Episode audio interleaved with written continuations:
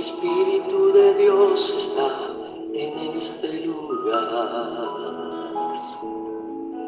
El Espíritu de Dios se mueve en este lugar. Está aquí para consolar, está aquí para liberar, está aquí para guiar. El Espíritu de Dios está aquí. La palabra para hoy es nuestro galardonador. Hace más de dos mil años Cristo vino a este mundo con la clara misión de reemplazar la ley que hasta ese momento regía la vida de su pueblo.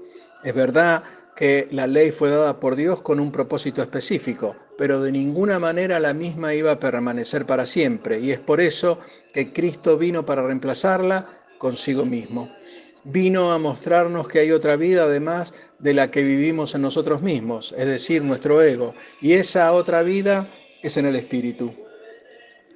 Con esto en mente vayamos a lo que el apóstol Pablo dice en Gálatas 6, versículos 7 y 8, que dice así, no os engañéis, Dios no puede ser burlado, pues todo lo que el hombre sembrare, eso también segará porque el que siembra para su carne, de la carne segará corrupción, mas el que siembra para el espíritu, del espíritu segará vida eterna.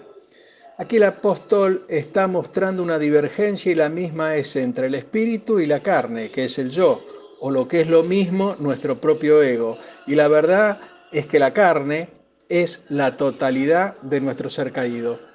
Pero debemos entender que el mismo Pablo nos dice en Gálatas 4:29, pero como entonces el que había nacido según la carne perseguía al que había nacido según el Espíritu, así también ahora. En clara alusión a Ismael como nacido de la carne y a Isaac nacido del Espíritu. Y aquí podemos apreciar a dos categorías de personas, los que han nacido según la carne y los que han nacido según el Espíritu. Y hermano, tú debes saber que nosotros, por ser salvos, pertenecemos a ambas categorías. Por un lado somos hijos que hemos nacido según la carne y por el otro somos hijos que hemos nacido según el Espíritu.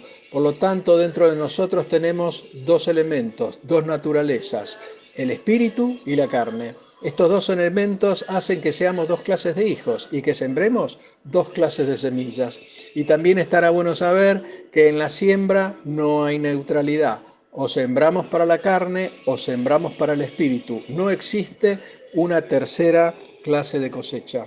Y podemos afirmar que la naturaleza nos da una lesión objetiva de las relaciones personales, ya que el agricultor que siembra maíz cosechará maíz a su tiempo. Seguro no ha de encontrar duraznos en su sembradío. Podremos entenderlo o no, pero se cosecha lo que se siembra. Y si prestamos atención a los versículos bases de este devocional, que están en Gálatas 6, 7 y 8, podríamos llegar a entender el verdadero significado de la vida humana, ya que la misma es un proceso de siembra y cosecha. Y nosotros estamos sembrando todos los días de nuestra vida y estará bueno saberlo. El proceso de la agricultura es que cuando sembramos algo, finalmente lo vamos a cosechar. Y como dijimos, nosotros diariamente estamos haciendo cosas que crecerán y producirán una cosecha.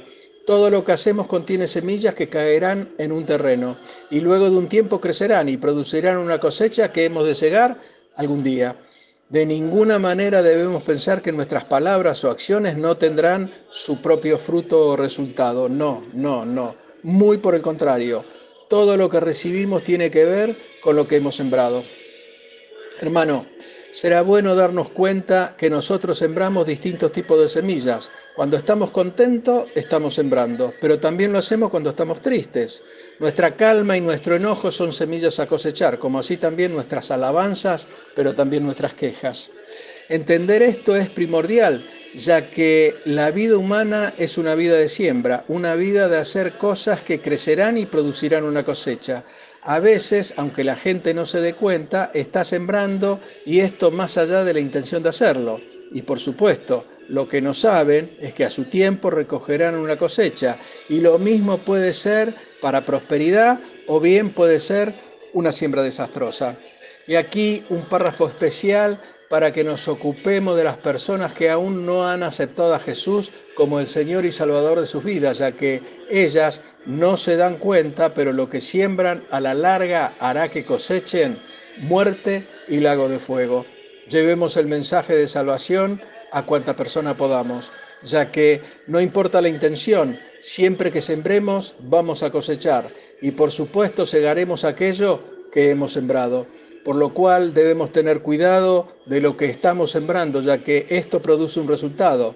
Caín pensó que Dios recompensaría su esfuerzo, probablemente porque se veía como una buena persona, pero Hebreos 11:6 dice que Dios es galardonador de los que le buscan. A Dios no lo engañan los que le dicen que le aman, pero no le buscan con diligencia. Dios recompensa a los que siembran semillas de consagración a Él. ¿Cómo? Pasando tiempo en su presencia, leyendo, analizando y escudriñando su bendita palabra, a los que tienen la Biblia como una herramienta para la salud, el crecimiento y la nutrición espiritual. Por lo cual, hermano, te insto a que nos sembremos en Él, para así, de este modo, cosechar las bendiciones de la verdad de Dios en nuestras vidas. Dios te bendice. Amén.